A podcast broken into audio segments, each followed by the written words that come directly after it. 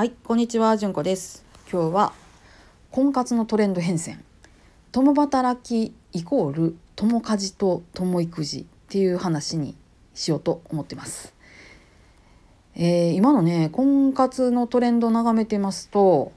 えーどうも共働きっていうのが前提になってるなっていうのをちらちらと感じます。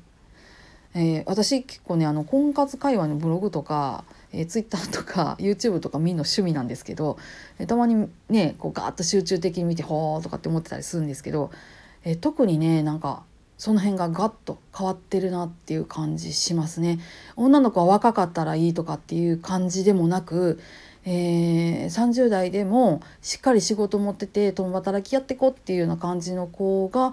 割と結婚しやすくなってるみたいな傾向っていうのがちらっと見えてきます。へえだいぶ人生っていうかね世界変わってきたなと思ってたらこの間ねうちの一番上のせがれがこんなこと言ってたんです。おかんの働き方はもう古いと。えどういうことって思ったんですよ聞いたんですよ。それはね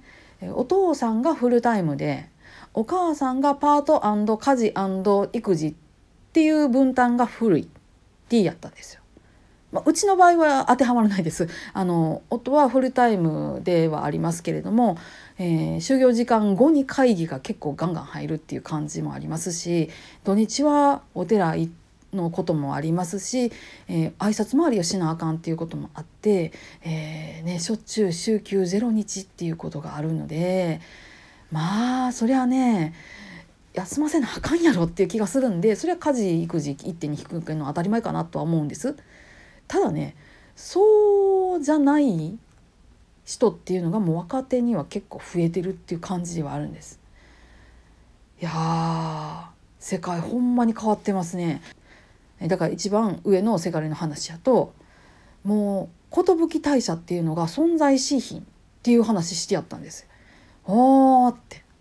ずーっと女の子も就職したらずーっと働くんやってで僕らも就職したらずーっと働くんやって2人ともずっと働きながら家事と育児を総当たりでやりながらっていうような感じのモデルなんやっていうてやったんですよ。えー、私21歳とかの時 そんなこと考えてたとか思いながらいやうちの子はしっかり育ったな私14までしか育ててないのにとか思いながらなんですよ。すごいでしょ？ねえいやまあそんなこんなでですねもう大学生とかの話を聞くと、まあ、婚活のトレンドよりももっと進んだようなこう考え方してやっていやー世界ほんまに変わっています。これを聞いてですね私ほんまに反省したのはうちの子供らのことです。もうみんなね一応家事とかできるようにはなんとか仕込もうと思ってるんです。で、えー一番ね今話に出た一番上のせがれもそうですけどまあ自分でご飯は炊ける。味噌汁もできる。なんならあの味噌汁はレトルトのやつ買ってきてお湯ジャーでもいいから自分の食事の用意はできる。卵かけご飯でそれで自分の食事の用意はできる。頑張ったらお弁当ぐらいは1回ぐらいなら作れるぐらいのとこまでは一応やったんですよ。一番上はね。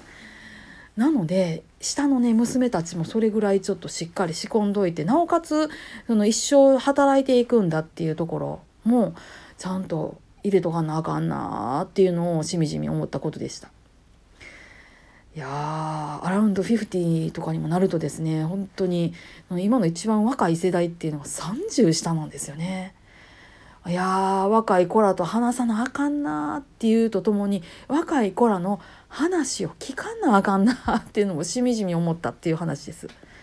うん、もうねあのどっちかっていうとこうバーッと喋るっていうのはこういうねスタンド FM に任しといて ちゃんと聞き役に回らなあかんなってあの心底を痛感したことでもありましたんでまあそれでもってしっかりね子どもたち仕込んでいかなあかんなという気分にもなりましたっていう話でした。はい、今日もありがとうございました。皆さん、今日もどうぞ安穏な一日をお過ごしください。それではまた。ごきげんよう。